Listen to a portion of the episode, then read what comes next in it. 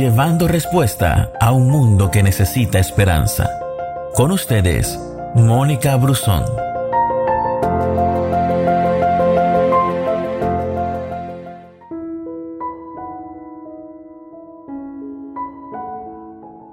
¿Recuerdan la historia contada en el podcast Consecuencias de una decisión? Esa es una historia interesante y que nos deja muchas enseñanzas. Jacob y Esaú, una historia que nos lleva a pensar en las consecuencias de nuestras decisiones.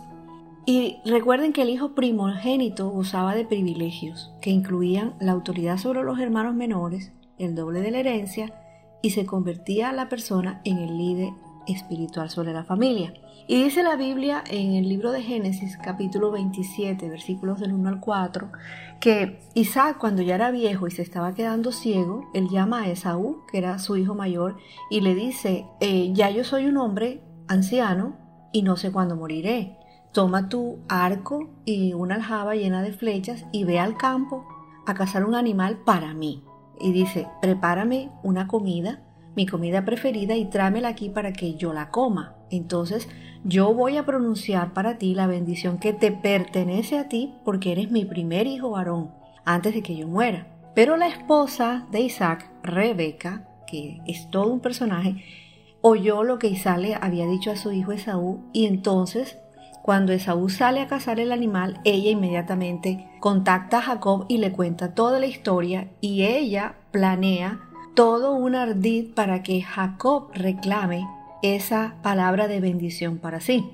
Entonces, luego que ellos hacen todo, eh, todo el plan para que Jacob, que era lampiño, pareciera velludo como su hermano Esaú, llegan donde Isaac. Y, le dice Isaac, bueno, eh, entrégame lo que me preparaste, yo primero voy a comer y después yo te voy a dar mi bendición. Y así tal cual lo hizo Jacob. Le sirvió, comió, y él se acerca y le dice a su hijo, dame un beso. Así que Jacob se le acerca, le da el beso.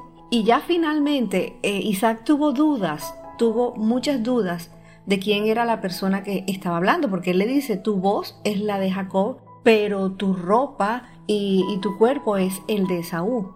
Pero cuando él siente el olor de la ropa, finalmente se convence y bendice a Jacob y le dice, el olor de mi hijo es como el olor del campo que el Señor ha bendecido, del rocío de los cielos y la riqueza de la tierra que Dios te conceda siempre abundantes cosechas de grano y vino nuevo en cantidad. Que muchas naciones sean tus servidoras y se, se inclinen ante ti, que seas el amo de tus hermanos y que los hijos de tu madre se inclinen ante ti, y todos los que te maldigan serán malditos, y todos los que te bendigan serán bendecidos.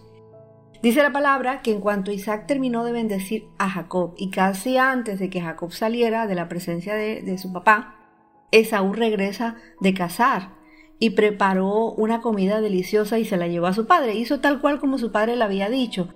Pero ¿qué pasó? Ya Isaac había entregado la bendición. Y la bendición de Isaac es equivalente a un testamento. Tiene un poder profético y cae sobre el Jacob, así estuviera disfrazado, cayó sobre él. Y no importa que Isaac fuera engañado, ahora Jacob y sus descendientes son los que llevan a cabo las promesas divinas entregadas a Abraham, el padre de Isaac. Entonces, en, Génesis 28, del 1 al 5, tú encuentras que Isaac llama a Jacob, lo bendice, ya, lo bendice ya siendo realmente Jacob. Y él le da una orden, le dice, no te vayas a casar con ninguna de estas mujeres cananeas, en cambio, vete de inmediato a Padán Arán, a la casa de tu abuelo Betuel, y cásate con una de las hijas de tu tío Labán, y que el Dios poderoso te bendiga y te conceda muchos hijos, y que tus descendientes se multipliquen y formen numerosas naciones. Que Dios te, te dé a ti y a tu descendencia las bendiciones que prometió a Abraham, que llegues a ser dueño de esta tierra donde ahora vives como extranjero, porque Dios le entregó esta tierra a Abraham.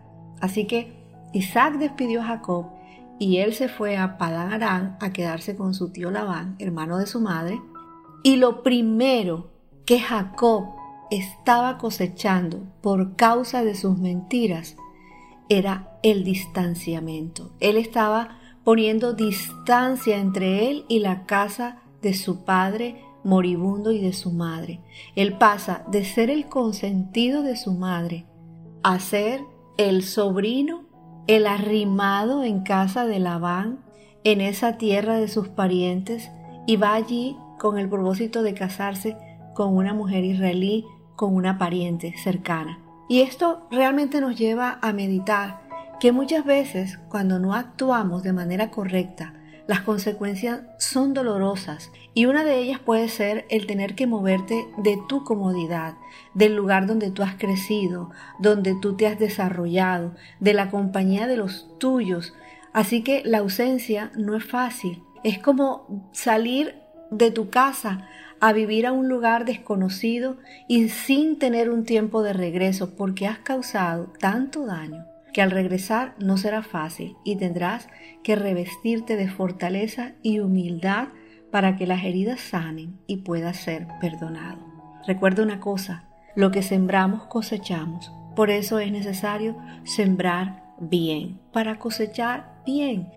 Este hombre, con sus engaños, cosechó cosas que le afectaron durante muchos años o tal vez durante toda su vida porque vivió ciertas circunstancias que vamos a ir recordándolas cada día y vamos a ir aprendiendo de este pasaje en Génesis que nos deja muchas enseñanzas. Recuerda, siembra bien para que coseches bien.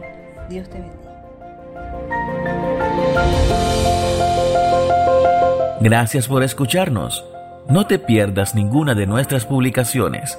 No olvides compartir este audio con todos tus amigos. Que Dios te bendiga.